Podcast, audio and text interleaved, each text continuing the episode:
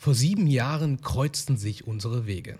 Damals stand er noch ganz am Anfang seiner Reise, die heute seine Bestimmung geworden ist. Heute kennt ihn ganz Deutschland. Er gehört zu eines der erfolgreichsten Comedien unserer Zeit und ich bin unheimlich froh und dankbar, dass er heute bei mir zu Gast ist. Sein Name ist Benaisa Lamrobal. Hallo Benaisa. Hallo. Ja, ich kann es selber kaum glauben, dass äh, ich dich jetzt heute zum ersten Mal nach sieben Jahren wiedersehe. Du bist äh, geboren und aufgewachsen in Neuss. Deine Eltern kommen aus Marokko. Ja. Und ursprünglich wolltest du eigentlich Grundschullehrer werden. Ja, genau. Also vor der Comedy. Bevor die Sache mit der Comedy kam, ich war gerade auf dem Weg, Grundschullehrer zu werden. Also im Studium. Und warum hast du den anstehenden Lehrplan, wenn du das Studium beendet hättest, gegen die große Bühne eigentlich ausgetauscht? Plan war eigentlich nur, das kurz zu pausieren, weil ich dachte nicht, dass das eine richtige Karriere wird. Allerdings muss ich dazu sagen, dass Lehrer immer so ein Plan B war. Das war nie so der äh, Berufswunsch jetzt, sondern die Bühne war eigentlich schon immer der Berufswunsch, aber es, das ist kein richtiger Beruf kannst deinen Eltern nicht sagen, ich gehe auf die Bühne, das wird mein Beruf. Uns ist zu riskant und deswegen war halt so der Plan B, okay, was ist am nächsten an der Bühne, ist halt so der, ähm, der Lehrerberuf. Und ich dachte, okay, das mache ich, das ist sicher. Und da habe ich wenigstens die kleine Bühne mit dem gleichen Publikum jeden Tag. Ab wann hattest du diese, diesen Gedanken gehabt, äh, Plan A auf die große Bühne zu wollen? Das hatte ich schon als kleines Kind. Ah, also okay. das war schon als kleines Kind, ja. war für mich nur das. Ja. Und erst als so fast Erwachsener fing ich an, realistisch zu denken. So, was macht man dann wirklich so jetzt mit seinem Leben? Was wäre eigentlich passiert, wenn du damals als äh, Kind, Jugendlicher oder junger Erwachsener deinen Eltern gesagt hättest, äh, äh, Mama und Papa, äh, die Bühne interessiert mich? Das habe ich immer gesagt. Aber das war nie, dass die das ernst genommen haben oder dass sie gedacht haben, okay, das ist. Was haben sie denn gesagt? Das wird ein Erzähl Beruf. Mal. Sondern also für meinen Vater war gar nicht greifbar, was ich da mache. Der konnte auch, ich war so halt Michael Jackson verrückt als kleiner Junge. So, wer nicht? Ja, genau, wer nicht. So mit sechs, sieben schon Tanzwettbewerbe mitgemacht, auch bei uns in der Stadt in der Zeitung gewesen und sowas als Michael Jackson-Imitator. Ach krass, okay. Und mein Vater hat nicht mal den Tanz verstanden. Für ihn war das kein Tanz. Das ist so, was machst du da? War er auch dort gewesen bei deinen Auftritten damals als kleiner Junge? Nee, der ist, das war so im Jugendclub. Mein Vater war sowieso, was Erziehung angeht, war der, er war so, wir, ich komme aus so einem klassischen Modell. Meine Mutter war für die Erziehung zuständig und mein Vater für die Versorgung. Sie hat nicht gearbeitet? Sie hat nicht gearbeitet, Wie meine genau. Mutter. Okay. Genau, klassisch Hausfrau mhm. äh, und äh, nonstop äh, für Erziehung zuständig. Und mein Vater war so, okay, Fulltime arbeiten und äh, nie mitgegangen zu jetzt Fußballverein oder ähm, hat dich das manchmal traurig gemacht? Manchmal schon, ja. Manchmal war so für mich, ey, die anderen äh, Kinder werden jetzt von ihren Eltern gefahren zum Spielen. mein Vater kann nie, er hat halt Schichtarbeit bei mhm. Bayer. Mhm. Und er war froh, wenn er so ein paar Stunden Zeit hatte, einfach mal für sich. Und dann hat er an seinem Auto rumgewerkelt oder irgendwelche anderen Sachen gemacht. Aber das war für mich so, okay, ich hätte schon gern, dass mein Vater uns jetzt fährt. Ja, ja. Aber das waren dann halt immer so die meistens die anderen Väter, die gefahren sind. Wahnsinn. Hast du, äh, kann man sich auch so vorstellen, dass du damals auch selber gelernt hast? Also, dass du jetzt keinen Support in dem Sinne hattest, ja. dass der Papa sich daneben hingesetzt hat oder Mama? Ja, absolut. Du überholst deine Eltern ja total schnell, wenn, ja, wenn du jetzt so, also gerade Gastarbeitergeneration, mhm. äh, ähm, du, mein Vater oder meine Eltern beide konnten jetzt nicht Deutsch schreiben und lesen jetzt meine auch nicht. Ja, ja. jetzt nicht ja. so wie wir zum mhm. Beispiel. Wir, wir sind mit der Sprache aufgewachsen, also Hausaufgaben helfen war das sowieso schon mal gar nicht. Ich habe zum Glück eine ältere Schwester, die ist fünf Jahre älter als ich. Mhm. Sie konnte mir viel helfen. Und halt äh, ein Cousin von mir, der sehr gut in Mathe war. Der so naturwissenschaftliche Sachen bin ich immer zu dem gegangen und sprachlich alles meine Schwester. Ihr habt das in den Genen, ne? Die Marokkaner haben das irgendwie in den Genen. Das kann ich äh, Sprache und Mathematik. Mathematik, ja, doch. Viele haben das, also das sind meistens Marokkaner aus Marokko, ja. weil da ist, glaube ich, die äh, ja. äh, sch, äh, schulisch wird da viel mehr Wert drauf gelegt. Sind allerdings dann in Sprachen nicht so. Ne? Also Mhm. all, alle Sprachen, die nicht gerade Französisch sind. Französisch geht für Französisch ist Marokkaner. eine schöne Sprache. Ja, ist eine schöne Sprache, aber ich konnte nie was damit anfangen. Echt nicht? Nee. Ich hatte drei Jahre lang Französisch. Ich auch. Ich hatte Ja. drei Jahre Französisch, frag mich, ob ich Drei noch Jahre einen eins. Satz weiß. Ich nichts. Echt? Ich war immer schlecht da drin. Und bei mir wurde immer vorausgesetzt, Ja. weil du Marokkaner bist, müsstest du das ja eigentlich kennen. Ja. Was für mich immer absurd war. So. Warum muss ich die Ja, hätte ich jetzt auch gesagt, ne? Ja, klar. Warum muss ich die Sprache von denen kennen, Dieses die Klischee. unser Land einfach erobert haben und uns unterdrückt haben? Okay, man kann Warum? natürlich- Genau so. Ey, du musst doch eigentlich die Sprache kennen von den Ja. Leuten, die euch kolonialisiert haben, oder? Das ist, immer Das ist so wie bei mir. Äh, also Englisch. Englisch, ne? Meine Genau. Eltern kommen aus Sri Lanka Genau. und ähm, mit, solchen, äh, mit solchen Klischees wurde ich auch mal konfrontiert. In Englisch war ich aber lange Zeit nicht gut. Die sagten, krass, du kannst, du? ja, du kannst ja perfekt Englisch. Und dann dachte ich immer, ey, was wollt ihr eigentlich von mir? Ich bin hier geboren und aufgewachsen. Deutsch kann ich perfekt, Deutsch Ja. kann ich gut. Und das hat mich manchmal auch so ein bisschen ähm, äh, verunsichert, wenn die Leute dann aber sagten, sie sprechen aber gut Deutsch. Ja, boah. also zu mir, wo ich dachte, ey, das ist doch keine Fremdsprache für mich, das ist doch Genau, das meine Muttersprache. Es ist deine beste Sprache. Es Ja. ist so die Ja. Sprache Top 1. Ja. Und danach die Sprachen kannst du so, naja, weißt du? Hast du auch in Deutsch ähm, äh, gedacht und geträumt? ja, klar. Ah, okay. In Deutsch gedacht und äh, also Selbstgespräche, innere Gespräche. Es Deutsch. fing allerdings erst so mit fünf, sechs an. Ich habe zuerst meine Muttersprache gelernt, weil ich kam, ich bin ja in Marokko geboren, Ach, du bist in Marokko in geboren. Marokko ne? geboren, ah, ja, äh, genau. Aber als zwei, fast drei war ich, Oh, als wir okay. nach äh. Deutschland. Ich erinnere mich natürlich nicht daran, Ja. aber bei uns im Haushalt, weil wir halt gerade frisch in Deutschland waren, haben wir unter den Geschwistern auch noch äh, Masirisch, Mhm. Berberisch gesprochen. Und erst als meine älteren äh, Geschwister zur Schule gegangen sind, fingen sie an, weil sie waren beide in der, mein älterer Bruder und meine ältere Schwester waren in derselben Klasse, die fingen dann an, unter sich Deutsch zu sprechen. Und dann haben wir kleineren Geschwistern auch Sch- Deutsch Ja, gelernt und dann ja. war es zu Hause auf einmal nur noch Deutsch. Klar, und dann natürlich. ist die Muttersprache immer weiter verloren gegangen Und, und, Deutsch hat dann dominiert. und dadurch hat man unter den Geschwistern ja auch nochmal ein ganz anderes Gefühl, wenn man mit denen halt im Deutsch spricht. Du Ja. fühlst dich nochmal ähm, noch viel safer. Also zumindest bei mir war das zum Beispiel so. Ja. Wenn ich mit meinen Geschwistern Deutsch gesprochen habe, war ich safe ja. äh, zu, zu dem, was ich gesagt habe. Ja. Und wenn ich mit meinen Eltern auf Tamilisch gesprochen habe, war das immer so wie, ähm, äh, wie soll ich sagen, wie, wie so ein Abstand, wie so Ja. Respekt. Also Genau. ich, ich Bei mir war es auch, das war eine Respektsprache. Respektsprachen so, ne? Du hast eine, so eine Distanz und, Genau. und wenn die Eltern dann auf Tamilisch mit dir geschimpft haben, Ja. das saß noch mal ganz Boah. anders. Das ging Genau. richtig unter die Haut, als wenn jetzt irgendeiner gesagt hat, du bist, du bist bescheuert oder was für ein Genau, weil unsere Eltern haben sich dann irgendwann auch uns ein bisschen angepasst und Ja. auch angefangen, Deutsch mit uns zu sprechen. Ach, cool. Ja. Okay. ja, allerdings gebrochen, ne? Ja, aber Hauptsache haben sie es mit dir gemacht, mit mir haben sie es gar nicht gemacht. Ja, aber ne? eine autoritäre Person, die dann anfängt, gebrochen Deutsch zu sprechen, da bist du halt erstmal so, hm, okay, was willst du jetzt genau von mir? Aber in dem Moment, Ja. wenn mein Vater etwas auf Marokkanisch gesagt hat, Ja. war so, oh shit, er kann diese Sprache zehnmal besser als ich. und er switcht so einfach auf diese Sprache, wo er voll im Vorteil ist. Ja. Du kannst nicht mehr antworten. Auf einmal äh, dreht sich das Ganze. Wie gut kannst du Marokkanisch? Äh, etwa ein bisschen besser als Englisch. Okay, alles klar. Also Ja, schon ja, gut, Ja. allerdings, wenn ich es lange nicht spreche, das rostet immer wieder. Und dann nochmal zurückzukommen, was war jetzt eigentlich der Berufswunsch deiner Eltern bzw. deines Vaters? Was, Mein Vater hat sich erhofft, dass ich irgendetwas Handwerkliches mache. Das wollte Echt er immer, ja. Also mein Vater ist handwerklich auch sehr begabt. Also Ja. macht alles an einem Auto kann er selber machen, also was so Radio, Fernseher, Mhm. so technische Sachen. Und er wollte halt immer, dass ich sowas lerne oder dass ich sowas kann, weil es ist, es sind so Berufe, die du siehst. Auch Tischler zum Beispiel. Du Ja. siehst, ey, der hat einen Tisch angefertigt. Ja, ja. Damit kann er was anfangen. ja. Und äh, er hat halt immer darauf gehofft, dass ich so etwas lerne, so richtig mit Ausbildung und meinetwegen sogar Studium als äh, Elektrotechnik oder sowas. Das hätte er sich am liebsten gewünscht. War das jemals mal eine Option für dich gewesen? Nein, Gedanke? bei mir war, ich habe zwar so ein gutes technisches Verständnis, aber naturwissenschaftlich, Mathe, Physik und sowas, das waren nie meine Fächer. Ich immer- bin null Handwerker, ne? ich So auch. Also nee, ja, Handwerker bin ich schon. Ich kann, ich mache alle handwerklichen Arbeiten zu Hause, erledige ich Also die gut. Basics. Ja, die erledige ich gut. Zum Glück gibt es Tutorials heutzutage. Aber äh, das Schulische daran, Ja. also Physik, Ja. Mathe und sowas, damit konnte ich nie punkten.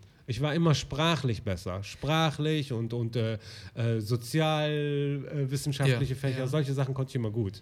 Aber wie bist du denn damit umgegangen dann? Ich meine, wenn da ein Vater steht, der hat eine Vorstellung, der möchte gerne, dass du was Handwerkliches machst. Mhm. Ja. Jetzt bist du, wie alt bist du da in diesem Zeitraum?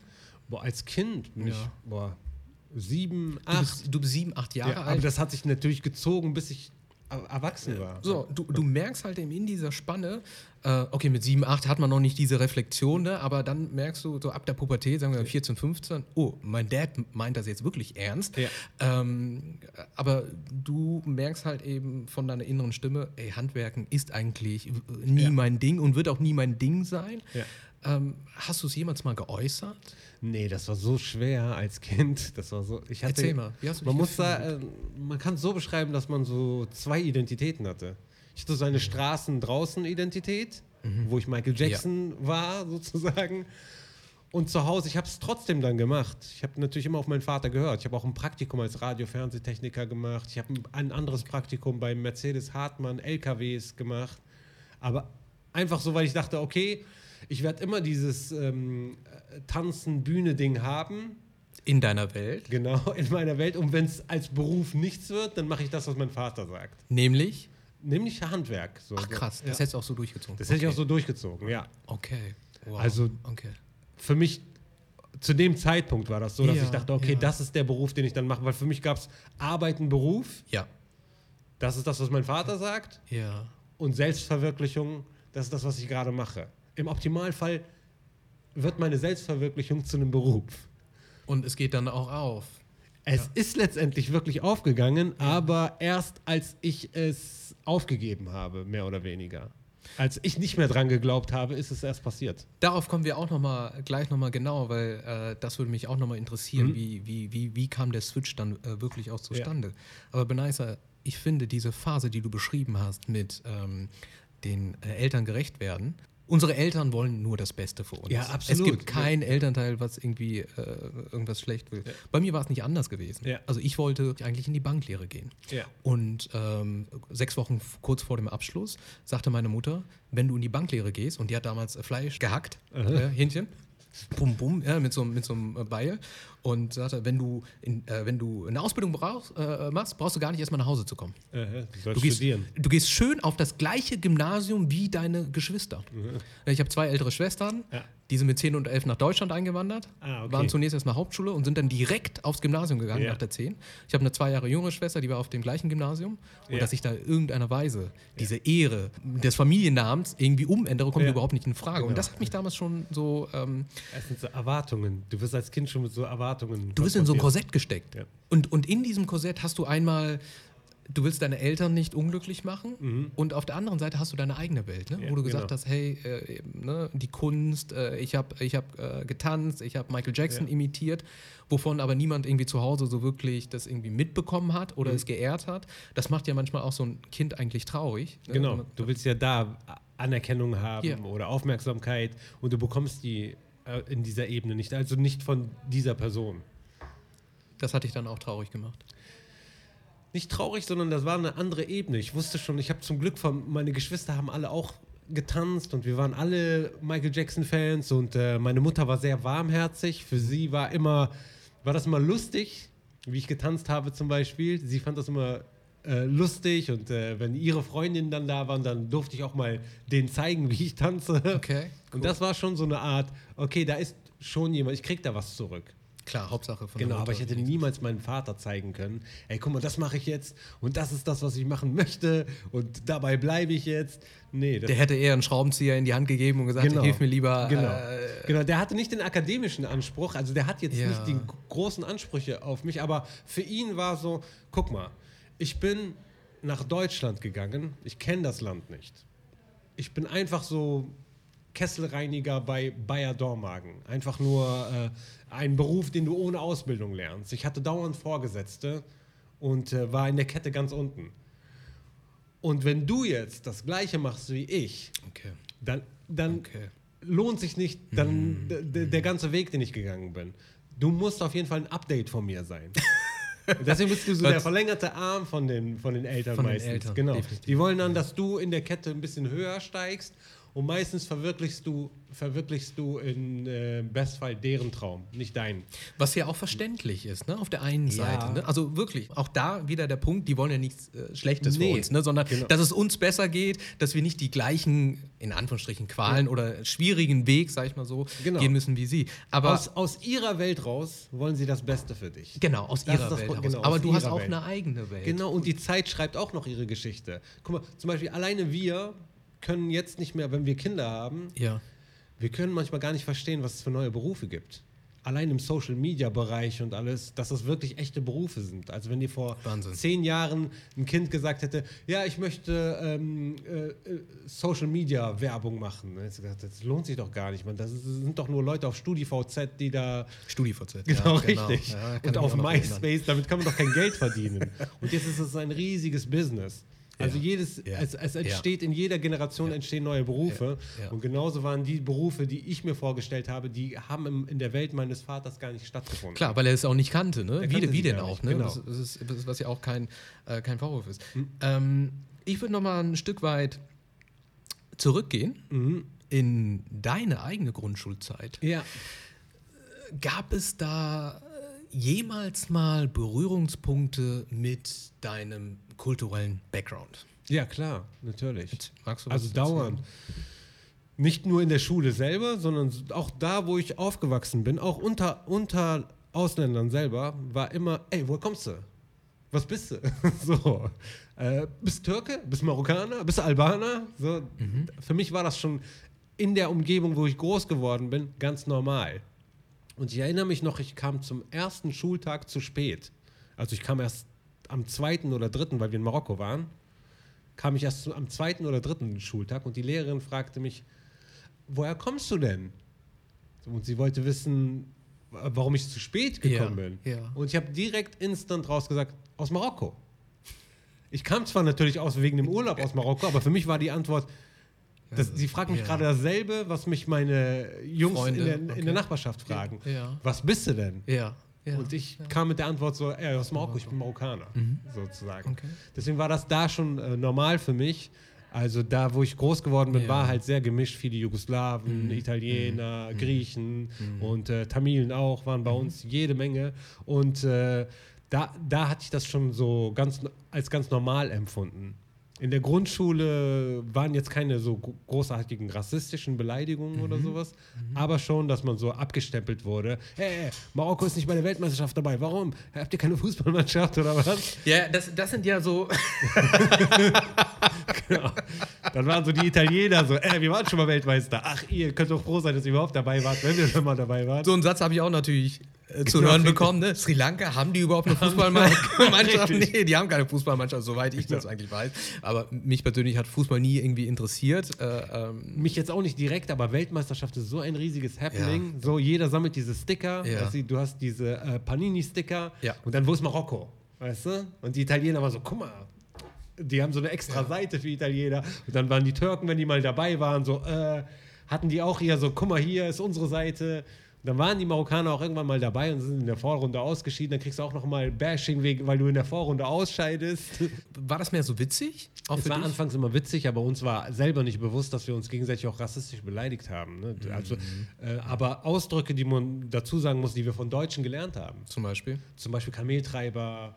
Ähm, Gab es Leute, die das zu dir gesagt haben? ja klar, natürlich Kameltreiber, ganz normal. Kameltreiber, Spaghettifresser. Wer hat das zu dir gesagt?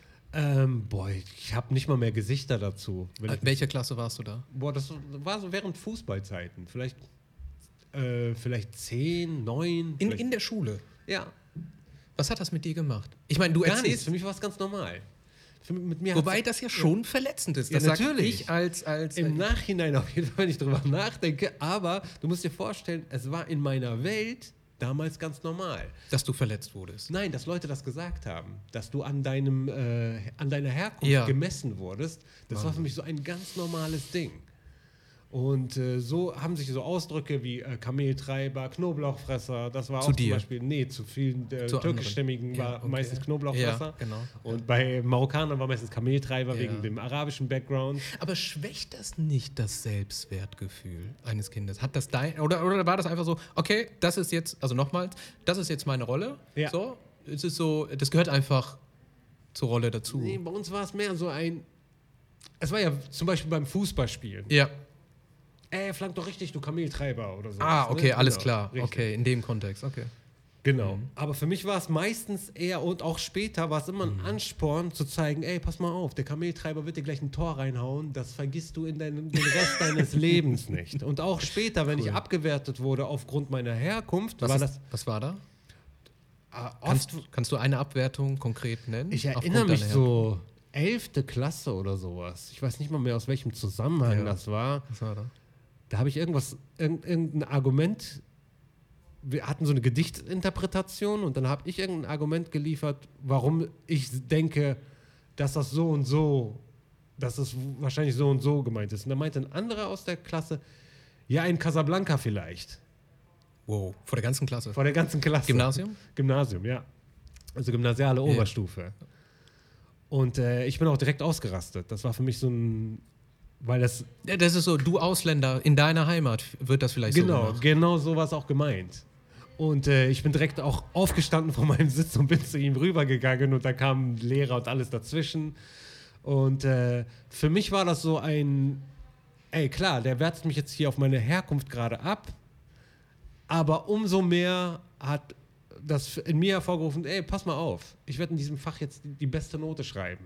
Und du wirst nach mir kommen. Und ich werde das Abi auch noch machen. Und danach gehe ich auch noch studieren. Also das, das waren so Packages, die ich mitgenommen habe, die für mich eher so motivierend gewirkt haben. Natürlich kann das genau im Gegenteil auch Ich, wirken. ich, ne? wollte, ich wollte gerade sagen, also erstmal großen Respekt. Äh, also ich weiß, wie sich so etwas anfühlt, Ja. wenn man vor versammelter Mannschaft ähm, herabgewürdigt wird. Ja. Also ich kann mich an eine Situation auch im Deutschunterricht erinnern. Äh, die Klassenlehrerin, auch Oberstufe, 12. Klasse, Deutsch-Leistungskurs, die Klassenlehrerin äh, hat mich aufgefordert, also es Ja. ging um äh, Rechtschreibung, ne? Groß, und, Groß- und Kleinschreibung. Und sie hat aber mich aufgefordert, zu erklären, was Schwarzfahren ist. Was sch- Schwarzfahren Boah, ist. krass. Also, und ähm, ich wollte fragen, finden Sie das nicht unverschämt? Weil das hat auch gar nicht jetzt was mit Rechtschreibung zu tun. Aber mein Selbstwertgefühl war damals bei minus 300, Ja. dass ich mich nicht getraut habe. Und ich habe am nächsten Tag äh, sie konfrontiert damit, dass ich das nicht Ja. in Ordnung finde. Und ihre direkte Reaktion war, ja, Deva, ihr versteht auch nicht meinen Humor. Ach so, das Und- sollte ihr Humor sein. Äh, Das ist so diese, das ist, weißt du, du kannst, je, Ja. kannst das jederzeit sagen. Ja, genau, das war nur. Spaß, Das war nur genau, Spaß. richtig, so, genau. ne? Weiß, aber genau. im, En- im Endeffekt zählt das, was du gesagt hast, was du gemacht hast. Und worauf ich, das, das hat lange Zeit auch ähm, an, an meinem Selbstwert äh, quasi Ja. ähm, äh, genagt. Und ich finde das sehr bemerkenswert von dir auch damals, dass du nicht aufgegeben hast. Mhm. Weil Du hättest ja auch sagen können, du hättest ja auch still sein können. Ja, genau. Ich hätte es auch so hinnehmen können, weil ich bin ja in Deutschland und das sagt ein Deutscher zu mir. Und äh, Deutschland hat so viel mehr Pokale als jetzt ein Land wie Marokko. Also mit dem man sich brüsten kann, ne? so, so, so industriell und genau, sowas. genau, genau. Aber da, wo ich halt herkam, war es mehr oder weniger normal. Ich war nicht alleine. Das will ich damit sagen. So sehr, sehr viele waren mit mir im gleichen Boot. Okay. Wäre ich jetzt in einer Umgebung groß geworden, Ja. wo ich wirklich so der Einzige gewesen bin, Ja. dann glaube ich, hätte ich die Schnauze gehalten, weil ich Ja. hätte es nicht anders Ja. gekannt. Ja. Ich gedacht, okay, Ja. der würde ich mich jetzt, ich hätte nicht mal ein Comeback gehabt, so nichts, Mhm. was ich entgegenzusetzen hatte. Du hattest keinen Beef mit ihm, ne? Es ging einfach nur um eine Argumentation. Ja, doch, das war eine Clique, Okay, alles klar. Die waren immer unter sich. Mhm. So. Wir hatten schon mehr oder weniger Beef. Wir haben uns nie, nie gut verstanden. ja. Wir haben uns Jahre später ähm, getroffen, weil wir auf derselben Uni waren. Ja. Und äh, da haben wir dann rausgefunden, dass wir uns eigentlich mögen. Also Mhm. alles gut ist so zwischen uns. Aber zu dem Zeit, während dem ganzen, äh, während der ganzen Oberstufe, also 11. bis 13. Mhm. Klasse, war immer so zwischen, das war so eine Gruppierung von vier Jungs. Und wir Okay. waren auf der anderen Seite auch so vier, fünf Leute, die mit ausländischem Background. Ja. Hat der Lehrer, gab es irgendwelche Konsequenzen? Nee, Warum nicht? Weiß ich nicht. Ich habe auch nichts gefordert. Das war einfach. Ja gut, das ist ja nicht deine Aufgabe, Genau. etwas zu fordern. Es ist ja die Aufgabe des Lehrpersonals, Ja. da direkt auch einzuschreiten. Ich muss dazu sagen, der Lehrer, der da im, den Unterricht gemacht hat, war selber so jemand, der da und wir hatten zum Beispiel eine Holländerin in der Klasse. Ihr hat er jeden Mal, weil die kam immer zu spät. Das war so die erste, die auch ein Auto hatte. Die ist im Auto gekommen, hat immer einen Parkplatz gesucht. Und das war immer dieselbe Ausrede. Ja, ich habe einen Parkplatz gesucht. Und irgendwann meinte er zu ihr, Ja, ist ja auch schwer, wenn man einen Wohnwagen fährt, weil sie Holländerin ist.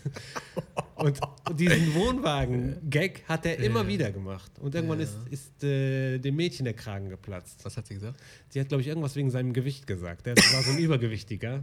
Das Kannst du dich noch erinnern? Schon, nee, das ist so lange her. Das ist jetzt, mein Abi ist schon fast 20 Mhm. Jahre her. Okay.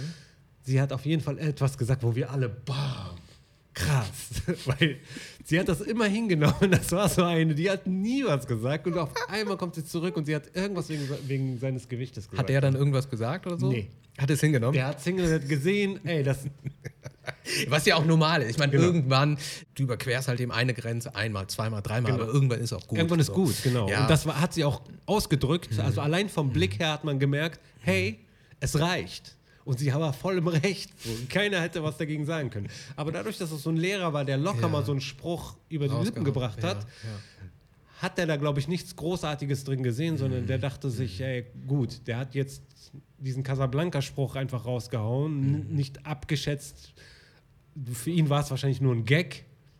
Aber er hat ja an, deiner Reaktion gesehen, dass dich das schon verletzt hat. Ne? Ja. Du bist ja wütend geworden und bist da hingegangen. Ja, aber ich dass muss das dazu sagen, der hat sich auch dann entschuldigt. Ich habe diese Okay. Entschuldigung zwar so, klar. Okay. für mich war das so, Wenigstens okay, das. jetzt entschuldigst du dich so, weil du weißt, Mhm. ich werde dir irgendwann auf die Fresse hauen dafür. So.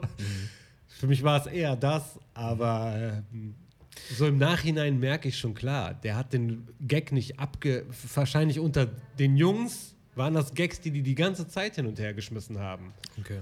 Und äh, es war so eine normale Ja. Art von Humor. Und da hat er mal gemerkt, okay, das kann auch daneben gehen. Gab es auch andere Situationen in, während deiner Schulzeit?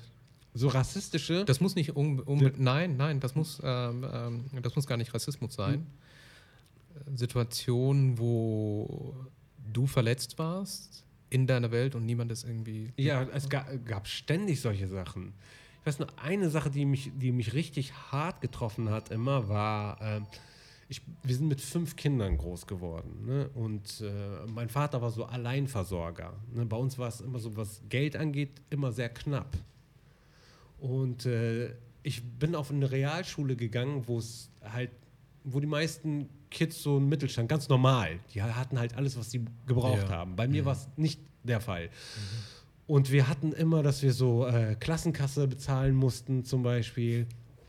Und bei mir, weil ich, äh, ich konnte meinen Vater nicht immer fragen, hey, gib mir jetzt Geld für diese Klassenkasse, ich muss es immer zahlen, war das bei mir irgendwann total im Verzug. Und die Lehrerin hat jede Woche, Anfang der Woche, vorgelesen, wie viel bei jedem fehlt.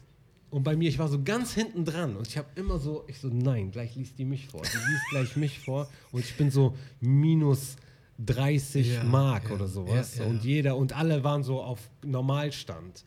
Und mit diesem, dass, dass du dann von allen angeguckt wirst, so, Als ey, der arme Junge. Genau, der arme Junge, du kannst dir nicht mal die Klassenkasse leisten. So diesen, dieses Geld, das man, das wird für alles Mögliche ausgegeben. Und äh, ich konnte aber auch nicht der Lehrerin sagen, Sie mal, ich habe dieses Geld einfach nicht. Wir müssen das, wir müssen, es gab auch Förderungen. Ne? Man konnte auch so ganz normal damals zum Sozialamt gehen Mhm. Ja. und dann wurde das bezahlt. Aber mein äh, Vater war halt nicht so.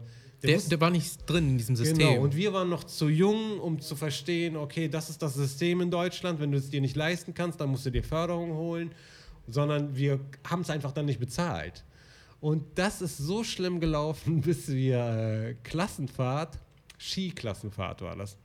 Und ich konnte mir die Klassenfahrt nicht leisten. Und der Klassenlehrer wollte aber unbedingt, dass alle Schüler mitfahren. Also hat er gesagt, irgendwann, okay, weißt du was, ich zahle das und du wäschst dafür mein Auto. Dann war ich am Wochenende bei ihm und habe sein Opel Kadett gewaschen und er hat diese Klassenfahrt für mich bezahlt. Genau, Skifahren. Oh, das, war, das waren so richtig verletzende Momente, wo ich mir dachte, so, boah, Scheiße. krass, es ist nicht so ein Rassending, was mich von den anderen trennt, sondern eher so ein Klassending. Ja, das waren so das war ein Deal zwischen euch. Wie alt warst du da? Boah, siebte, sechste Klasse? Nee, siebte, fast achte Klasse war das. Genau. 14. Genau. Und, der- 13, 14. und du musstest nur einmal das äh, Auto waschen, oder was? Einmal, genau. Das wusste aber niemand, ne? Das wusste niemand. Das hat er niemandem erzählt und ich auch nicht. Also meine engen Freunde in der Klasse wussten das. Ich hatte zwei enge Freunde in der Klasse, Ja. die wussten das. Wie hast du dich gefühlt, als du das machen musstest? Wir haben dieses Auto, du putzt gerade das Auto deines Lehrers, der hat dir gerade die Klassenfahrt bezahlt, Ja. was eigentlich deine Eltern hätten bezahlen müssen. Wie hast du dich gefühlt? Ich hab so ausgeschlossen ein bisschen. Ne? Also ich dachte, boah, ey, ich bin auf jeden Fall nicht wie die anderen Schüler. Ja, ist ja klar. Ja. Genau, das, das ist mir damit aufgefallen. Also das hat mich so ein bisschen so, okay, ich bin anders. So. Bei mir laufen Sachen auf jeden Fall anders. Und äh, das andere war, okay, du kannst, wenn du kein Geld hast, kannst du etwas machen, um dir etwas zu verdienen. Das habe ich sehr früh gelernt. Ich war auch jemand, der schon dann mit 13, 14 gearbeitet hat, auf dem Trödelmarkt, Sachen wow, aufräumen, okay. auf der Rennbahn. Wir haben in Neuss so eine Rennbahn Ja. wenn die Rennen dort gelaufen sind, sind wir mal als Kinder hinterher, so fast Jugendliche, und haben die Löcher von den Pferden zugestopft, damit die sich nicht dort verletzen. Da habe ich auch schon mit 14 gearbeitet, sehr früh schon dadurch Selbstständig. gelernt. Genau, dadurch gelernt, okay, Ja. ich habe zu Hause das Geld nicht, also habe ich, ich war mir nicht zu schade, irgendwelche Jobs zu machen. Ja, also das muss man, äh, also Hut ab Ja. äh, dafür. Also ich, ich kenne dieses Gefühl, dieses Anderssein-Gefühl ist nicht wegen der Hautfarbe, sondern wenn man halt eben nicht diese finanziellen Mittel hat. Genau. Also ich bin selber im Asylheim groß geworden, also Ah. da kam ich auch zur Welt, habe da äh, neun Jahre äh, verbracht, also die Ja, ersten neun Jahre meiner Kindheit und ähm, du kommst dir vor wie so ein Außerirdischer in der Ja. Klasse. Also jeder hatte irgendwie so ein volles Mäppchen. Du Ja. ma- beneidest auch irgendwie die anderen, also Genau. den, den, den, den Marcel, den Tom, die Jenny und ähm, äh, die haben so alle so, die hatten damals auch so, so Butterbrotdosen Ja. gehabt. Ich hatte nur, mein Butterbrot hatte ich in Alufolie. Genau. Und das war so, so ein Brot, da waren jegliche Körner drin. Ja. Und die hatten so ein leckeres Brot, so, weißt du? Für uns war das. Die haben immer unser Brot angeguckt. Also ich hatte einen Freund, Ja. der hat immer auf mein Brot geschielt, was für mich total langweilig war, weil das war selbstgebackenes von meiner Mutter. Krass, okay. Und ich habe immer auf sein Brot geguckt, weil er hat echte Nutella drauf zum Beispiel. Nutella, Hammer. Ja. Und so echte Tupperdosen. Ja. Bei uns war wirklich so. Aber äh, schön zu hören, dass du, dass du trotz dieses Status innerhalb äh, deiner Schulzeit da ähm, immer irgendwie Wege gefunden äh, hast, äh, für dich persönlich da quasi diese Etappen jeweils quasi auch zu überqueren. Äh, blieb es nur bei, bei solchen Situationen, wo du das Gefühl hattest, okay, ich habe jetzt zwar nicht so viel Geld, das wissen jetzt die anderen, und, äh, aber ich rock dennoch die Schulzeit? Oder gab es auch andere Momente, wo du das Gefühl hattest, so, was läuft jetzt hier gerade? Nee. Also eigentlich, ich hatte diese Situationen, die, die mir einen guten Weg gezeigt hatten. Auf der anderen Seite hatte ich natürlich auch Freunde, die ein bisschen auf der schiefen Bahn waren, ne? wo wir auch mal was geklaut haben oder sowas, ne? wo wir den Weg ausprobiert haben. Aber da habe ich sehr schnell gemerkt, dass ich so zwei linke Hände habe. Ich wurde direkt erwischt. Aber Jemand, der gut in der Schule ist, der kann nicht klauen. ja. Also ich wollte es am Anfang nicht wahrhaben. Also Ja. ich dachte, okay, ey, dann muss ich doch können. Ja. Weil ich muss dazu sagen, ich habe mein älterer Bruder war sehr kriminell unterwegs. Ist auch mit 95, 96 ist er abgeschoben worden. Oh, also hat sieben Jahre in, in der JVA hier Wow. in Deutschland verbracht. Also am Stück, ne? nicht am Stück, sondern Mhm. immer zweieinhalb Jahre, drei Jahre. Und der war immer kriminell unterwegs. Mhm. Und deswegen dachte ich, okay, das liegt mir im Blut so. Aber war nicht der Fall. Ich wurde sogar so absurd, ich habe immer äh, Baseball-Caps geklaut. Okay. Und Um dazu zu gehören, zu der Gruppe?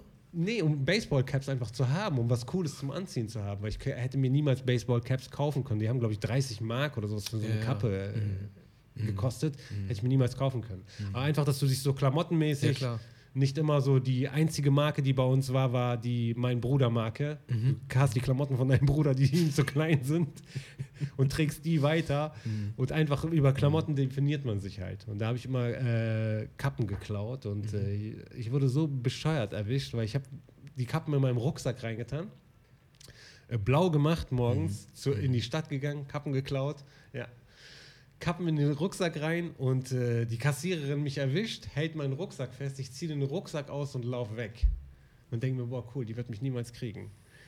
Fakt ist, ich komme nach der, äh, also nach der Schule sind wir mal ins Freibad gegangen. Ich komme ins Freibad und da sind alle von meiner Schule und die so, ey, die Polizei war in der Schule mit einem Rucksack. Ich so, shit, Mann, wie, wie haben die rausgefunden, dass das mein Rucksack ist? Ja, was kam raus? In dem Rucksack war nicht nur mein Name, sondern wir haben während dieser Zeit in der Schule Lebenslauf schreiben gelernt. Da war mein kompletter Lebenslauf drin. Einmal Die, deine Visitenkarte. die wussten alles über mich. Und meinen Rucksack kannte auch jeder. Ich hatte so einen khaki-farbenen Rucksack hier. So, hey, die Polizei war mit deinem Rucksack. Ja, da musste ich Arbeitsstunden im äh, Jugendclub bei uns in äh, Neuss machen. Ja.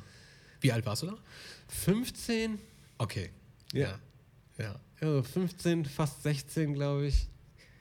Ja. Dann, ich würde sagen, so die, die Rebellion, die man halt eben macht als Kind, wenn man zwischen zwei Kulturen aufwächst. Ja, genau, sich selber zu finden. ne? Genau, Das- sich selber zu finden. Ja, und, und dann, Wenig Role Models, so. Man hat die dann irgendwann so im Rap gesucht und dann kamen die ganzen äh, Snoop Dogs und die ganzen Gangsterfilme, die so ein bisschen wenigstens aussahen. Stimmt, du hast, ja, du hast ja auch einen Hip-Hop-Hintergrund, ne? Genau. Jetzt, äh, erzähl mal, also das waren dann für dich die Rollenbilder? sagst du? Genau. Ja. Also irgendwann war Michael Jackson irgendwie nicht mehr cool genug. Mhm. So nach Dangerous, da wurde er irgendwie, da wurde er auch ein bisschen zu weiß. Mhm. Da war nicht mehr so die Identifikation. Ich habe Michael Jackson so Thriller, Bad, sah er am Ja, genau. ehesten aus wie ein Marokkaner. Ja, ja. Da hast du direkt den Anschluss gefunden. Ja. Und auf einmal war der irgendwie nach Dangerous war er nicht mehr so cool, war auch nicht Mhm. mehr so erfolgreich. Und dann kam Hip-Hop, dann kam äh, Snoop Dogg, Dr. Dre, Eazy-E. Und die hatten ihre Jerry Curls, die sahen echt wirklich, als Marokkaner konnte man schnell aussehen wie Snoop Dogg oder wie Eazy-E. Das war immer so ziemlich einfach. Und äh, dann war Tanzen nicht mehr so interessant, sondern es ging eher so ums Rappen. Wie alt warst du da? Oh, 14, Okay. Klar. 13, 14, da ging es los mit, mit äh, dass das Rap für mich interessant wurde. Klar, du hast, hattest dann die coolen Stars Genau.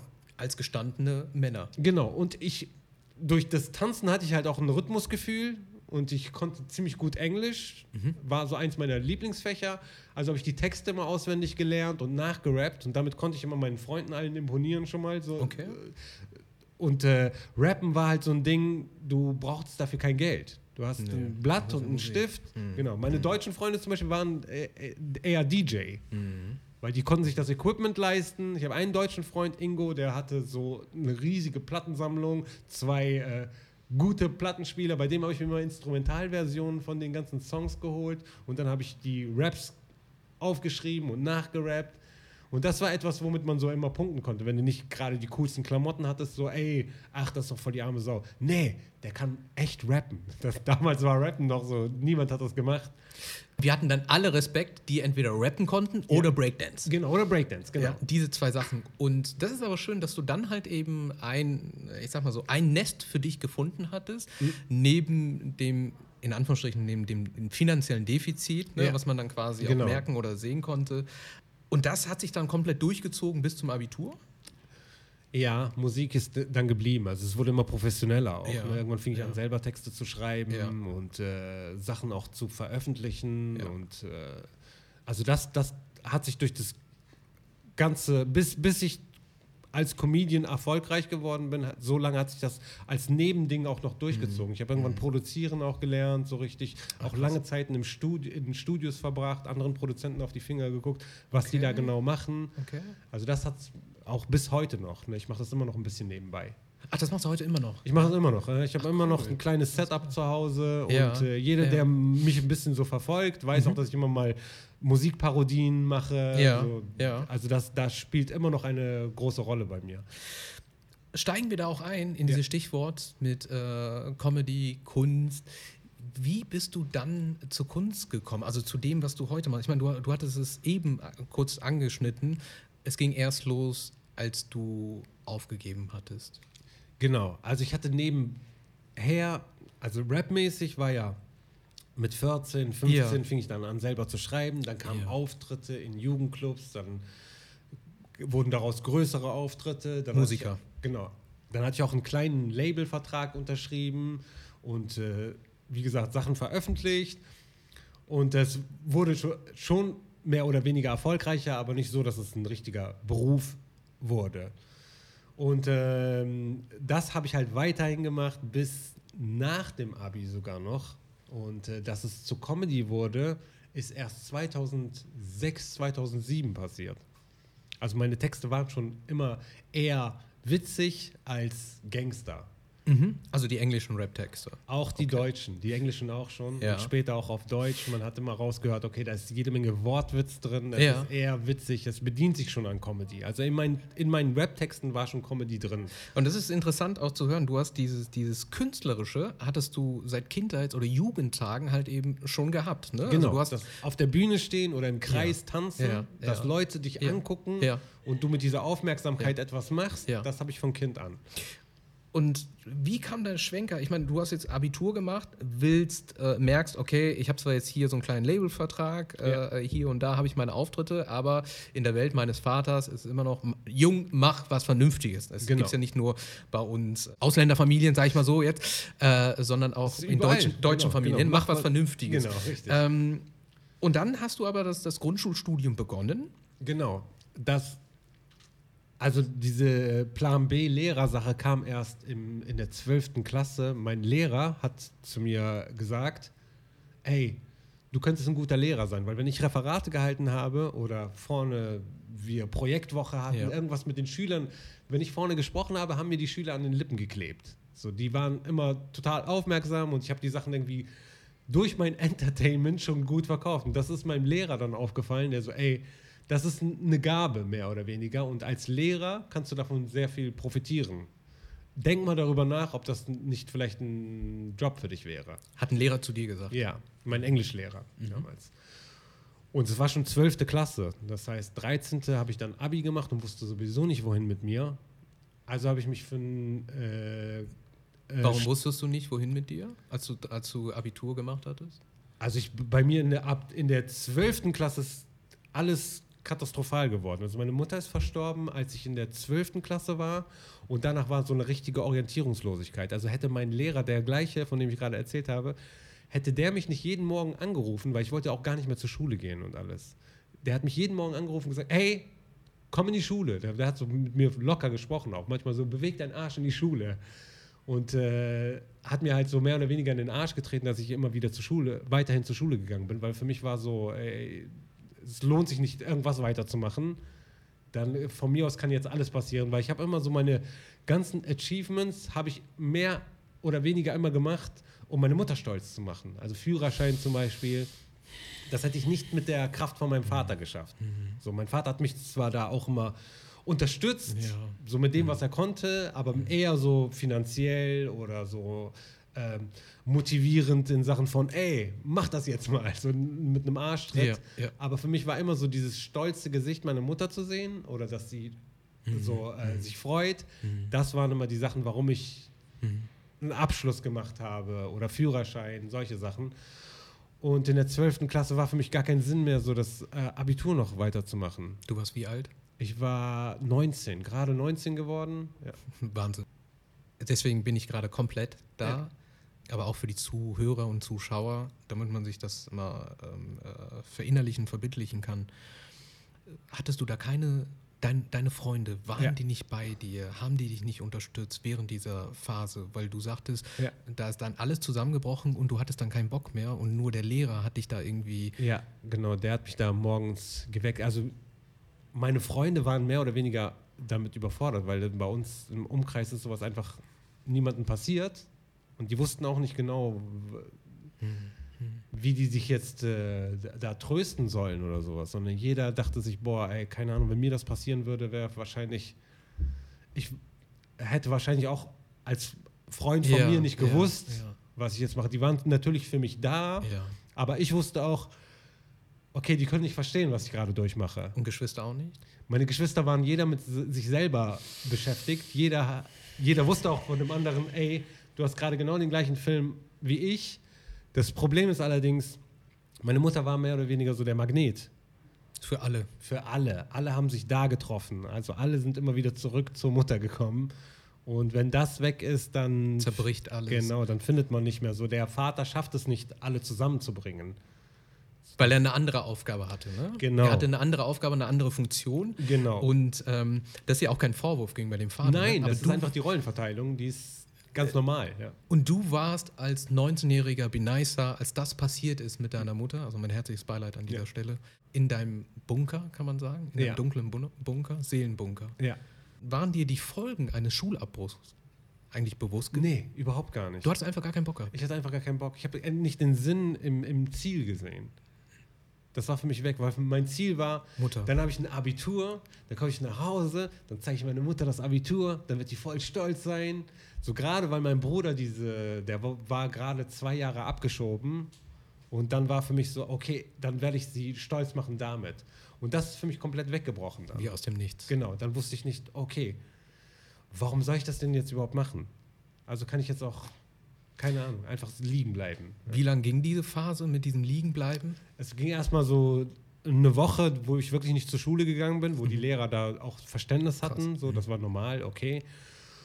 Und in der zweiten Woche dann fing langsam mein Lehrer an, mich anzurufen und äh, Wow. mir in den Arsch zu treten, dass ich in die Schule komme. Bin ich dann auch, habe ich mich zusammengerissen, bin in die Schule gegangen und äh, habe noch in der 13 auch noch komplett das Abitur gemacht und äh, er kam halt zu mir und während dieser Zeit auch, weil er wahrscheinlich hat er auch gesehen, wie orientierungslos ich bin und hat mir diese Lehrersache also gesagt, hey, du, das könnte was sein, das dir liegt. Und äh, dann habe ich mich erstmal eingeschrieben äh, für Lehramt und äh, bin dann studieren gegangen. Erstmal hier in Düsseldorf. Heinrich Heine Uni Düsseldorf. Und wie hat sich das angefühlt? Oh, war das es einfach war- so, ich, ich mache das jetzt einfach? Genau, es war einfach, ich, sch- ich schreibe mich da ein Ja, und dann setze ich meine komplette Energie in Musik und versuche damit was zu reißen trotzdem. Das war für mich. Das war einfach nur so, okay, das mache ich jetzt, damit ich alibimäßig was habe, weil ich habe zu der Zeit noch bei meinem Vater gewohnt, damit ich etwas habe, dass er sieht, okay, du machst etwas. Damit er dich in Ruhe lässt. Genau, mehr oder weniger mich in Ruhe lässt. Und dann habe ich meine Kraft so in Musik reingesteckt, was aber total die Zeitverschwendung und Kraftverschwendung auch war, weil es war gar nicht so aus der, ey, ich mag diese Musik, die ich gerade mache, ich will die gerade machen, sondern es war so, ich muss mit der Musik jetzt was schaffen, damit ich dieses Studium nicht machen muss. Was natürlich auch einen Heilungsprozess mit sich hatte, unbewusst. Ne? Mhm. Weil du warst ja, ähm, du kamst, warst ja in diesem dunklen Bunker. Ja. Ne? Hast dich Eigentlich hat Musik da ein- eine heilende Wirkung. Aber wenn du es geschäftlich siehst, dann Ja. versuchst du halt so, welcher Hit könnte mich hier rausbringen? Und du machst keine gesunde Musik. Du machst keine Musik, du, du erzählst nicht das, was deine Seele eigentlich erzählen will. Sondern du äh, erzählst Was. Kommerzielles. Genau, Okay. du erzählst was Kommerzielles, Quatsch, der so äh, sich angeblich verkaufen wird. Gut, ja, dann, dann hast du ja quasi eine, eine neue Richtung dann eingeschlagen. Mhm. Ja? Ja. Hast dich eingeschrieben an, an einer renommierten Uni hier in Ja. Düsseldorf. Comedy. Ich sehe da immer noch kein Comedy. Nee, nee, das hat auch noch gedauert. Also es war ja zwischen Uni, war zwischen Immatrikulieren, Exmatrikulieren, das ging die ganze Zeit hin und her. Dann habe ich zwischendurch So. versucht, eine Ausbildung zu machen und alles. Es hat noch ein paar Jahre gedauert, bis ich mich überhaupt da gefestigt hatte. Weil, also die, die Folgen von dem Verlust, die kamen erst später. Also nach, paar Jährchen. genau, ein paar Jahren kamen erst so die ersten richtigen Depressionen auch und alles. Ich wusste gar nicht, was das genau ist. Also auch Möchtest du über diese Zeit kurz reden, kurz einen Einblick geben? Also Es ist so ganz normal klassisch eigentlich, dass du morgens aufstehst und du weißt, genau, du weißt gar nicht mehr, warum du überhaupt irgendwas, du fühlst einfach nichts mehr. Irgendwann war so eine Leere da. Und äh, in dem, der, dieser Zustand hat lang angehalten. Ging noch mal so zwei, drei Jahre, wo ich auch dann orientierungslos immer wieder hin und her, immatrikuliert, exmatrikuliert, bis ich dann 2007 erst, da bin ich erst äh, darauf, also äh, darauf gestoßen, dass Comedy viel heilender wirkt auf mich als jetzt Musik. Wie kam da der erste Kontakt? Ich meine, ich, ich kenne solche Phasen, wenn man als wandelndes Wrack durchs Leben äh, geht und niemand bekommt es mit, Ja. weil das ist in dir. Genau. Die Leute Ja. sind nicht ganz normal. Du bist auch. Ich sage immer, es ist nicht wie ein gebrochener Arm, wo man den Gips sieht, wo du siehst, ah, du hast eine Verletzung. Sondern es ist eine innere Verletzung und die sieht niemand, deswegen nimmt die auch keiner ernst. So, auch du selber siehst, die, nimmst die nicht so richtig ernst und man will damit auch nicht hausieren. Es ist sehr schwierig, auch sich selber zugest- zuzugestehen und den anderen, hey, mir geht's nicht gut. So, das war immer ziemlich schwierig für jemanden, der so von Aufmerksamkeit lebt oder so. Der nach außen hin eine Präsenz hatte. Genau. Ne? Du warst ja der, der gefeierte Star. Genau, ne? so, so, Massen bewegen. Äh, Genau, und dann Genau. so jemand. Genau, du willst dich nicht gebrechlich zeigen. So. Wie alt Ja, warst du da in dieser Zeit? Boah, das ging so von 21 bis 25 Ja, ungefähr. ja. Ja. Passt. Ja. Ja. war Dito, ne? Ja. War, äh, genau. Das war so richtig orientierungslose Zeit, richtig schlimm. So. Und dann ab 25 kam es dann, dass ich so witzige Sachen gemacht habe. Wie aus dem Nichts. Ich- Ich glaube, das war so eine psychische Reaktion. Einfach auf, auf die Depressionen und auf das richtig schl äh, schlimme Gefühl, dass, dass dein Körper irgendwann damit reagiert, dass er dir Humor gibt. Ich glaube, man, man weint so lange, bis man irgendwann lacht. Das entsteht, glaube ich, irgendwann daraus. Sehr ich glaube, das. Genau, das, das kommt als Heilung von dir selber. So wie, wie eine Wunde, die auf ist, sich selber heilt, so sind seelische Verletzungen da findet der Körper irgendwann eine Lösung und liefert dir Humor. Also ich habe dann immer witzigere Sachen gemacht. Ich habe die Musik nicht mehr, gar nicht mehr so ernst genommen, sondern ich habe so Stimmen parodiert und angefangen mit dem Mikrofon einfach witzige Sachen zu machen. Und äh, da hatte ich irgendwann so ein paar witzige Videos, die ich produziert hatte. Und dann kam dieser, ich war auf MySpace ziemlich präsent, dann kam dieser Aufruf von den Aachener Jungs, Babak und Usus, die dann einen Comedian gesucht haben mit Hip-Hop-Background. Die, das sind die Gründer von Rebel Die Comedy. Gründer ne? von Rebell Comedy, genau. Die hatten damals noch nicht Rebell Comedy, sondern die hatten ein Format, das hieß Fladenbrot Comedy. Das war Usus Abschlussarbeit äh, als Grafikdesigner. Also der hat die kompletten Grafiken für Fladenbrot Comedy gemacht. Ja. Und das fanden die beiden Jungs so cool, dass sie sich gedacht haben, ey, das muss nicht nur eine Abschlussarbeit für dein Grafikdesign-Ding sein, sondern diese Show muss es echt geben. Und dann haben die auf MySpace und auf ein paar Hip-Hop-Portalen einen Aufruf gestartet, hey, suchen Comedian mit Hip-Hop-Background. Ähm, ein Pendant zu Def Comedy Jam gab es damals. Ein amerikanisches Format, so Black Comedy war Ja. das, die sehr an Hip-Hop angelehnt war. Und ich kannte das schon, ich hatte schon damals mich viel mit Comedy befasst, mit amerikanischer Comedy. Und dachte mir, boah, cool, das fehlt in Deutschland. Dann habe ich mich da mit diesen Videos, die ich gemacht hatte, beworben. Also diese Parodie-Videos. Und dann wurde ich eingeladen von den Jungs und sollte ein Stand-up machen. An Stand-up-Comedy hatte ich damals noch gar nicht gedacht. Weil für mich war immer noch so, ey, nee, wenn ich ein Mikrofon in die Hand nehme, werde ich rappen. Dann werde ich doch niemals Stand-up-Comedy irgendwas erzählen. Das war für mich so absurd. War auch nicht so die Zeit, ne? Damals. Gar nicht. Das Gab's Einzige, gar nicht. Genau, du konntest dich damit nicht identifizieren, weil es gab nur so Erkan und Stefan und Genau. ja. Und Kaya Jana war noch das höchste der Gefühle. So, was ist, es gab schon, was guckst du? Ja, ah, okay, okay. Ich es gab schon sehr viele Junge. Mhm. äh, Tapes von ihm sind rumgegangen, mit, mit so Italiener nachmachen und sowas. War Ja. auch ganz cool. Also Kaya Jana war für uns so ganz cool, okay, aber das findet irgendwo in einer anderen Welt statt, nicht in unserer Welt.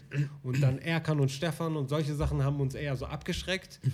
Ja. Also, dass ich niemals gedacht habe, ey, das ist eine Kunstform, die ich machen will, sondern für mich war das so Klamauk, mehr oder weniger. Und äh, das Amerikanische fand ich immer cool. Also so Leute wie Richard Pryor, Eddie Murphy, Dave Chappelle, Chris Rock. Da war für mich immer so, boah, das sind, sind Comedians, aber die sind gleichzeitig cool. So. Zwei Elemente in einem. Genau, die haben das so richtig cool zusammengebracht und wo selbst die Rapper gesagt haben, ey, boah, cool, das gucke ich mir an. Und sowas gab es halt in Deutschland noch nicht. Und dann haben die Jungs mich eingeladen, dann sollte ich ein Stand-up vorführen. Habe ich auch gemacht, nur vor den Jungs. Da waren so drei Jungs vor mir, die gar nicht gelacht haben. Da dachte ich mir, boah, Mann, ich bin so im Boden versunken einfach. Das tut weh. Boah, es gibt nichts Schlimmeres, als so einen Witz zu erzählen und es gibt darauf keine Reaktion. So, das ist noch schlimmer, als so für andere Sachen keine Aufmerksamkeit zu kriegen, weil du planst die Aufmerksamkeit und die funktioniert dann nicht. Du erwartest die. Und äh, dann kam eine zweite Runde mit Publikum äh, von diesem äh, Casting. Die haben halt sehr viele Leute Ja. eingeladen und gecastet. Und in der zweiten Runde mit Publikum konnte ich erst sehen, okay, das, was ich da vorgetragen habe, den Jungs auch vorgetragen habe, ob das überhaupt witzig ist oder nicht. In meinem Kopf war es erstmal witzig. Dann habe ich es denen vorgetragen, die haben gar nicht gelacht, sie haben mich nur einfach nur beobachtet. Ich weiß bis heute nicht, ob die sich abgesprochen hatten, nicht zu lachen. Die haben einfach nur böse geguckt. Und in der zweiten Runde war es dann mit Publikum und dann habe ich gemerkt, aha, okay, die Leute lachen über das Programm.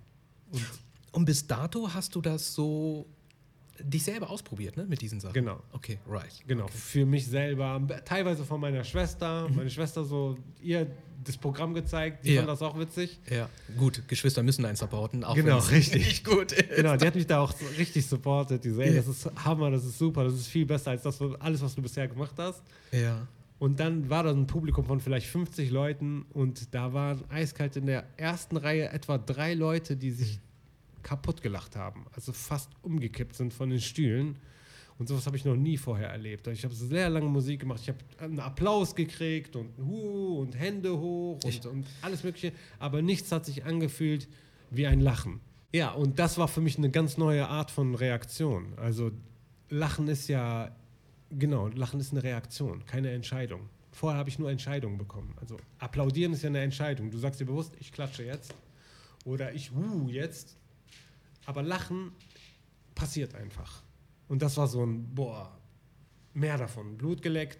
Und da ging es dann halt los mit Comedy. 2007 die hatten das Casting gemacht und wollten diese Fladenbrot-Comedy-Sache an einen Sender verkaufen. Kein Sender ist angesprungen, niemand wollte es haben. Und äh, dann war der Drops erstmal gelutscht. Jeder musste, die Realität hat einen eingeholt. Ustus musste mit seinem Studium, äh, mit seinem Job weitermachen, weil er hatte halt die, mhm. das war seine Diplomarbeit. Äh, Babak hatte Film gemacht. Und äh, es gab einfach diese Show nicht mehr. Aber es war zu schade für mich gerade, weil, ey, jetzt ist es vorbei oder was? Lass uns doch trotzdem versuchen, eine Show zu machen. Ja, ich habe was gerade was Neues gefunden. Genau, dann haben wir in Aachen die Buddha Bar bekommen, weil da ja. hat der Babak gearbeitet und haben da aus den Tischen eine Bühne gemacht und gesagt, ey komm, wir machen jetzt hier einfach eine Comedy-Show, wir laden unsere Freunde ein, haben unsere Freunde alle eingeladen aus Neuss, Düsseldorf und Aachen. Und die sind dann da hingekommen, 30 bis 50 mhm. Leute ungefähr. Und da haben wir die erste Show dort gemacht. Und die erste Show war für die Leute so ein, boah, cool. Meine Geschichten. Das war wann? Welches Jahr? 2008 muss das gewesen okay. sein, genau. Weil ich bin erst auf euch 2012 aufmerksam genau. geworden, weil ich selbst vier Jahre in Aachen gelebt und studiert habe, BWL. Mhm. Und ähm, äh, ich glaube, das war Kapitoltheater. Das war dann erst später, 2011, 12. 12. Ne? Genau. Also das ist das, wo, was ich gesehen hatte vom Seitenwinkel, weil ich selber meine äh, Poster ja. Äh, ja. aufgehängt habe. Das war ja damals da die Posterzeit. Schon, ja. ja. Äh, da hatten wir schon vier Jahre Aufbauarbeit. Also du, als du uns Kapitol gesehen ja, hast, ja. Genau. wir waren vorher in der Buddha Bar, in der kleinen, da haben wir die erste Show gemacht, dann haben wir eine Show im Jahr gemacht nur. Mhm. So viel Aufwand hat das einfach gekostet und jeder musste halt wir waren halt keine Kinder mehr, sondern wir waren Erwachsene, wir mussten Geld verdienen und die Realität hat einen immer wieder eingeholt und wir haben zwar immer Kontakt gehabt, aber dann gesagt, okay, wann machen wir wieder eine Show? Ja, nächstes Jahr. Dann hat es ein Jahr gedauert, bis wir die zweite Show gemacht haben. Du hast aber weiter studiert, ne? Ich habe weiter studiert, right. genau. Okay. 2009 haben wir dann eine Show gemacht. 2010 haben wir wieder eine Show gemacht. Das war dann die dritte Show. Und dann war es halt so erfolgreich, dass wir uns gesagt haben, ey, wir müssen wir brauchen größeren Platz und mehr Leute müssen da rein.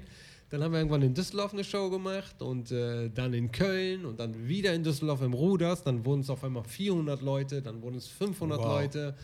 Und dann kam äh, eine Agentur aus Berlin auf uns zu, Street Life Entertainment. Und die haben mit uns dann tatsächlich eine, eine Tour, eine deutschlandweite Tour. 2011 muss das gewesen sein haben die mit uns eine deutschlandweite Tour gestartet. Ganz klein in äh, Münster, Düsseldorf, Hamburg, in den kleinsten Locations, die es überhaupt gibt. Und dann sind wir halt überall hingefahren und haben da Shows gespielt, im ganz kleinen Rahmen. Wir konnten alle immer noch nicht davon leben, aber wir konnten schon vor kleinem Publikum spielen und konnten so die Kosten der Show decken damit. Und 2012 war ich dann beim Comedy Grand Prix. Und damit ging es erst los, dass die Shows wirklich groß wurden und wir ins Fernsehen gekommen sind. Wenn man die jetzt so zuhört, ich habe die bewusst jetzt nicht unterbrochen, klingt das wie Bilderbuch, ja, wie aus, aus dem Traum. Was für ein Gefühl hattest du damals gehabt, als ihr nur eine Show pro Jahr hattet? Ganz, ganz am Anfang. War, war da nicht mal so eine innere Stimme, die gesagt hat, wie nice, lass es sein? Ja, immer wieder. Deswegen hat es ja immer auch ein Jahr gedauert also die Show gemacht und dann erst, du badest ja erstmal in, in diesem Feedback, das du bekommst. Ja. Ne? Du kriegst ja. Lacher und alles und Alle dann bist du richtig in, du bist auf Wolke 7 und am nächsten Tag geht aber dein Leben weiter. Dann merkst du, okay, der Struggle geht weiter. Struggle is real. So. Du hast immer. Genau. Du kannst gerade mal deine Miete zahlen, du hast mm. keine Kohle, du musst gucken, wie du. Äh, das war bei dir auch der Fall. Ja, klar, natürlich. Du musst gucken, wie du über die Runden kommst. Ne? Also ich hatte kein BAföG mehr. Ich habe BAföG die ersten vier Semester bekommen mhm. und dann war Stopp damit, weil einfach keine Leistungsnachweise. Und da musste ich irgendwie trotzdem weiter die Scheine holen und bin arbeiten gegangen nebenbei noch. Kaisers bei, äh, also, also Lebensmittel, ähm, Ja. Supermarkt. Ja. Und äh, ja, der Struggle geht trotzdem weiter. Und da musst du erstmal die, die Zeit finden zwischen Studium, Arbeiten, noch die Zeit finden, eine Show zu organisieren. Warum hast du nicht aufgegeben? Keine Ahnung. Ich glaube, es war, es hat mich immer wieder dahin so zurückgerufen. Ich konnte einfach irgendwie nicht. Ich hatte zwar immer danach gesagt, okay, das war das letzte Mal, ich mache es jetzt nicht mehr. Ich konzentriere mich jetzt hundertprozentig auf die anderen Sachen. Und werde Lehrer? Genau, und werde Lehrer. Und die, aber die Jungs haben auch immer wie- wieder äh, den Kontakt gesucht. Und ich muss sagen, Babak hat da auch eine große Rolle gespielt. Der hat auch immer dafür gesorgt, dass es trotzdem noch weitergeht. Dass ihr zusammen bleibt. genau. Wer hätte da irgendeiner nachgelassen, wäre Dann wäre jeder seinen Weg gegangen. Und das, Das ist ganz, wär- ganz wär wichtig. Niemals, genau, das wäre niemals zustande gekommen. Aber das, Ja. da sind dann drei, vier Monate vergangen und dann kam so eine neue Euphorie. Hey, ich habe eine Idee. Wir haben die und die Location, da können wir was machen. Und ich habe von da und da äh, grünes Licht bekommen. Da hat immer irgendjemand etwas organisiert. Und ich hatte auch in der Zeit immer, auch wenn ich in der Vorlesung saß, sind mir manchmal Gags durch den Kopf gegangen, so die ich dann aufgeschrieben habe. So, Während der Vorlesung. Genau. So für den Fall, dass ich irgendwann mal doch wieder auf die Bühne gehe. Ja, und dann hat es nicht lange gedauert, dann ging es wieder zurück zur Bühne. Und das ist sehr interessant auch, auch zuzuhören. Das heißt, du hast trotz des Struggles, ja, trotz dieser finanziellen Engpässe als Erwachsener, da Studium und hier, da und da diese Jobs, dass man sich über Wasser hält, hast du an deiner Vision festgehalten. Da war Ja. immer so, so ein kleiner Funke, der gesagt hat, okay, come on, ne? Ja. es, geht, es geht noch weiter. Und äh, ja, ich meine, heute bist du, seid ihr deutschlandweit bekannt. Also in dem Moment, wo wir, ich war schon, also ich war schon auf der Zielgeraden mit dem Studium. Also da war schon, ah cool, ich brauche diese Bühnensache nicht wirklich beruflich zu machen. Ja. sondern ich werde Lehrer. Alle waren eigentlich schon so safe mit dem, was sie machen wollten. Und für mich war dieser Gedanke, das beruflich zu machen, gar nicht mehr da. Sondern für mich war so, okay, wir machen es so für uns, damit diese Kunst, damit es diese Ja. Kunstform geben kann. Mhm. Damit wir eine Show haben, die, die, die man sich in Deutschland angucken kann, weil wir konnten mit der Fernsehlandschaft nichts anfangen. Und erst in dem Moment, als ich so davon abgelassen hatte, kamen die Möglichkeiten. So als ob das so karmamäßig, okay. Da kam auch der Auftritt bei RTL Grand Comedy. Genau, da kam auf einmal der RTL Comedy Grand Prix Auftritt und direkt am nächsten Tag hat man so die Resonanzen gemerkt. Das war, Facebook war da groß und ich habe direkt Ja. gemerkt, okay, am nächsten Tag so ein paar tausend Follower auf einmal. Zu einer Zeit, wo Follower nicht so wie jetzt, heutzutage kann man sich schnell Follower aufbauen. Aber da hat man direkt am nächsten Tag und Kommentare und E-Mails und dann kamen auch die Anfragen rein und wir waren schon bei dieser Agentur aus Berlin und dann kam auf einmal jede Woche, hey, die Show will ich haben, die Show will ich haben, da sollst du auftreten, die Fernsehaufzeichnung, ein Booking jagt das nächste, so dass ich gar nicht mehr, ich hatte mir gerade einen Stundenplan fertig gemacht für die nächsten Vorlesungen, da konnte ich gar nicht mehr hingehen. War das für dich einfach nur ein Fernsehauftritt, wo Ja. du dir dabei nichts großartig irgendwas gedacht hast? Ja.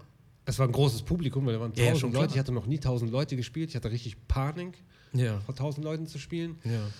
Aber für mich war es, ich habe es nicht mal so richtig ernst genommen. Mhm. Für mich war es ein okay. Ich bin da, mach das und geh Ich auch bin wieder. da, ich habe nicht damit gerechnet, dass ich überhaupt, also als ich da mitgemacht habe beim Ja. Casting, habe ich Ja. gar nicht damit gerechnet, dass ich überhaupt genommen werde.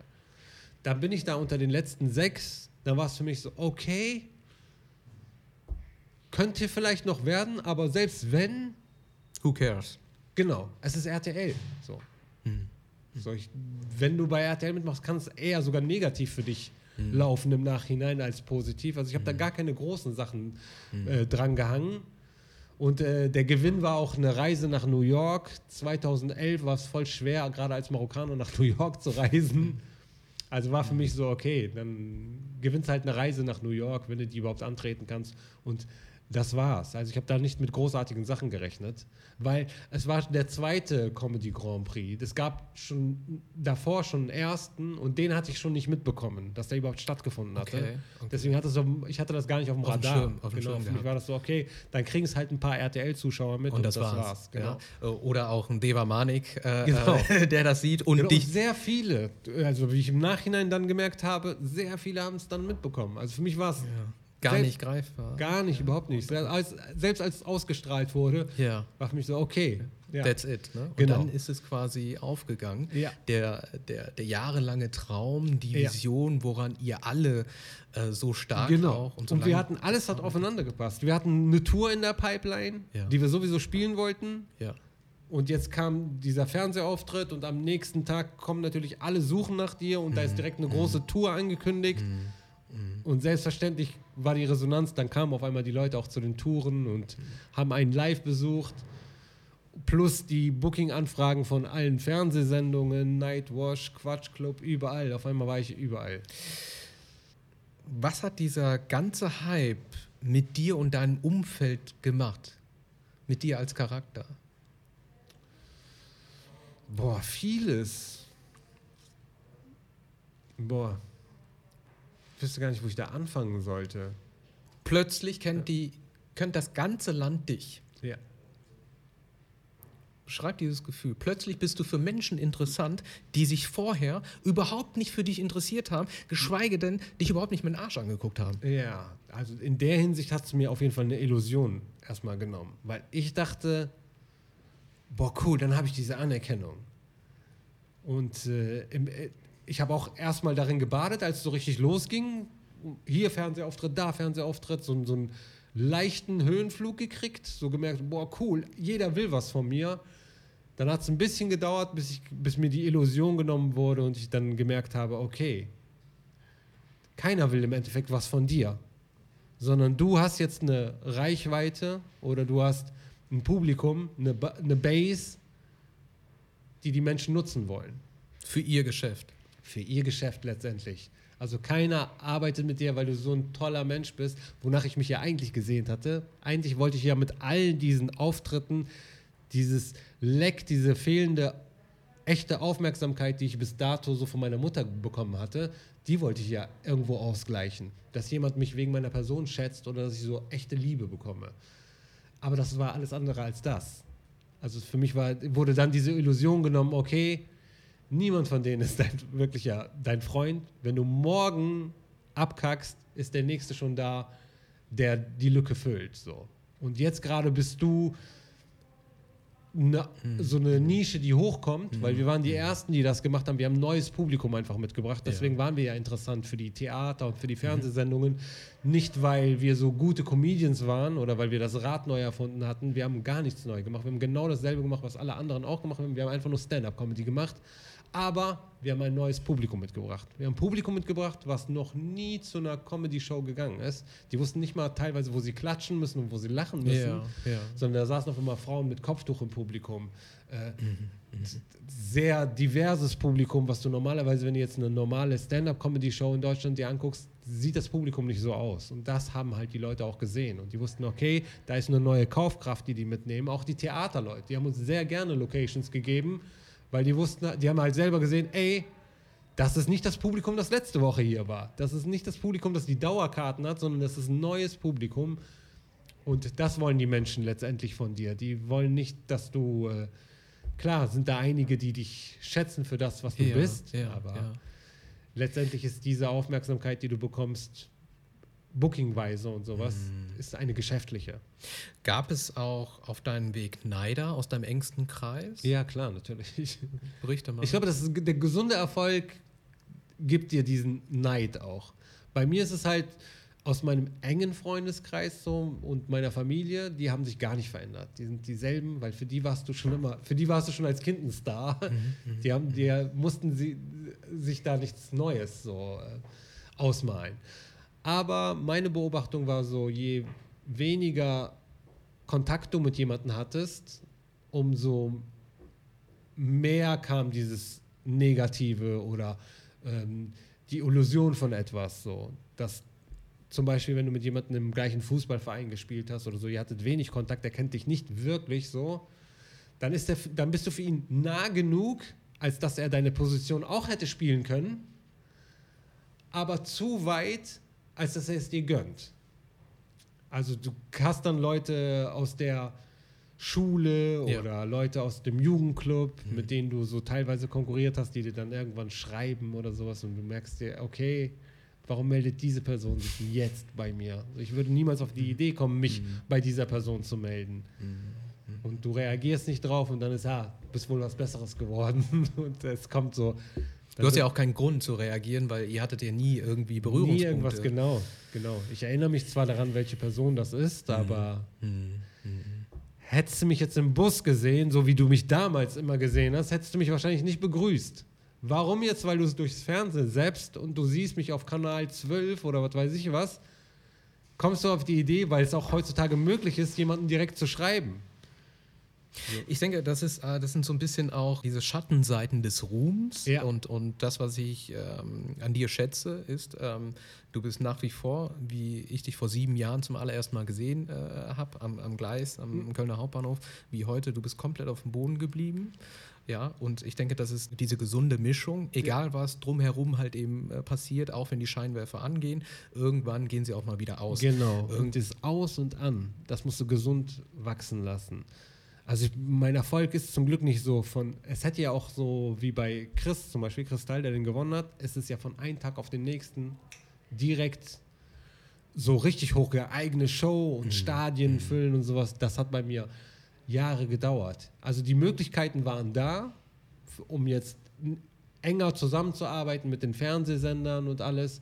Aber zum Glück hatte ich halt meine Truppe, mein Ensemble, zu dem ich immer wieder zurückgekehrt bin. Und wir uns gesagt haben, okay, wir machen das zusammen.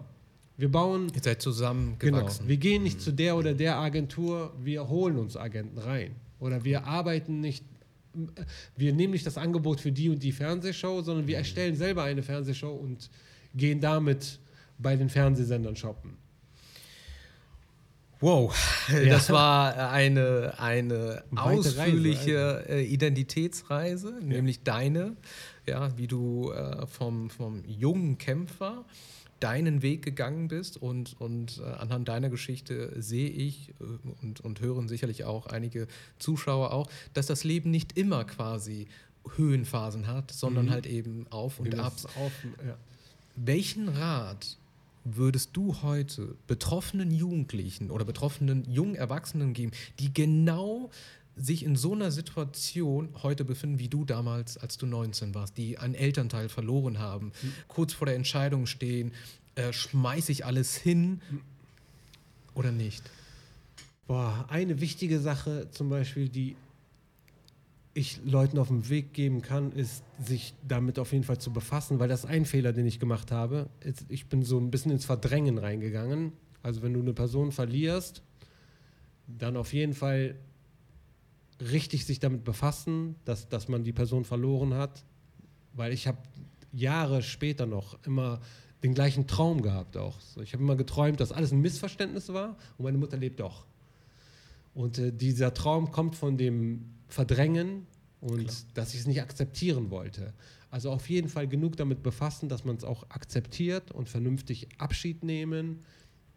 Und ähm, es ist Zeit für Trauer, aber man muss auch immer bedenken, die Person, die man verloren hat. Was ist der beste Zustand, in der du dich ihr präsentieren möchtest? Es ist nicht der so in der Ecke verkauernde, das willst du nicht, dass diese Person, die du verloren hast, dass die auch noch das sieht oder dass das ähm, Versterben dieser Person das hervorruft, sondern es sollte was Gutes hervorrufen. So, was sind die Sachen, die sich diese Person gewünscht hätte und das als Ansporn zu nehmen, diese Sachen zu erreichen. Und letztendlich ist nie jemand so ganz weg. Das stimmt. Weil das haben wir ja immer. Wir denken ja immer so, okay, diese Person ist jetzt für immer weg. Sie hat eine andere Form. Genau, richtig. Irgendwas passiert da ja. Wir waren ja vorher auch nicht da, sozusagen. Also ist, wir sind wieder da, wo wir vorher waren. Und äh, sich damit zu befassen, es ist immer noch da, die Energie ist immer noch da und nutzt die. Zeig dich von deiner besten Seite und sei dir bewusst darüber, dass es immer noch da ist. Und ich denke auch, dass ähm, heute deine Mutter sicherlich auch sehr stolz auf dich wäre, wenn sie, wenn sie da deine Auftritte, die du heute vor riesengroßem Publikum machst, Ja, es hat lange gedauert, so um, um den Platz Ja. einzuräumen, den sie bei mir hat. Und Ja, den hat in sie deinem aber, Herzen. Genau, richtig. Aber de, jetzt trage ich sie immer. Ich dachte, sie wäre weg, nee, aber sie ist jetzt auch sie ist mehr da als vorher, weil vorher, wenn ich rausgegangen bin, spielen, war meine Mutter nicht da. Jetzt ist es so ein Dauerzustand, wo ich sie immer bei mir habe. So auch die innere Stimme und viele von meinen Sachen, ich bin jetzt selber Vater, ich habe selber Kinder, manchmal sage ich zu meinen Sachen, zu meinen Kindern Sachen, die meine Mutter damals zu mir gesagt hat. Und dann ist sie auch da, so, so in, in allen Sachen, die ich selber mache. Wow, also noch äh, schöner hätte ich dieses Gespräch einfach nicht abschließen können, äh, Benaisa. Du, ähm, auch dieses Gespräch wird äh, mich sehr lange auch begleiten. Es war, ähm, äh, vielleicht hast du es auch gemerkt, es, an gewissen Punkten hast du mich wirklich sehr, sehr emotional auch berührt. Mhm. man dachte immer, als Moderator muss man irgendwie eine Distanz halten, fucking Bullshit. Ja, ja ich, das ist, normalerweise ist es auch so. Das ist eins der äh, offensten Gespräche, die ich. Ja. Und ich habe viele auch Podcasts und Interviews gehabt und äh, wie ihr gesehen habt, äh, ist, dass selbst so ein Star wie Benaisa auch seinen Hö seine Höhen und Tiefen hatte in seinem Leben. Aber ein Punkt ist wie so ein roter Strang in seinem Lebenslauf auch zu sehen. Er hat nämlich nie aufgegeben. Nie. Es gab immer einen Funken in seinem Leben, wo das Leben gesagt hat, es ist viel zu früh, um aufzugeben. Und das ist etwas, das wünsche ich euch allen, das wünsche ich auch allen Zuhörern, die das jetzt gerade hören, die vielleicht in so einer ähnlichen Situation sind oder auch gerade eine schwere Trennung äh, gerade durchmachen. In jedem dunklen Tunnel gibt es immer am Ende ein kleines Lichtlein, was funkt. Und ich wünsche es euch, dass ihr auch dieses Licht halt eben seht.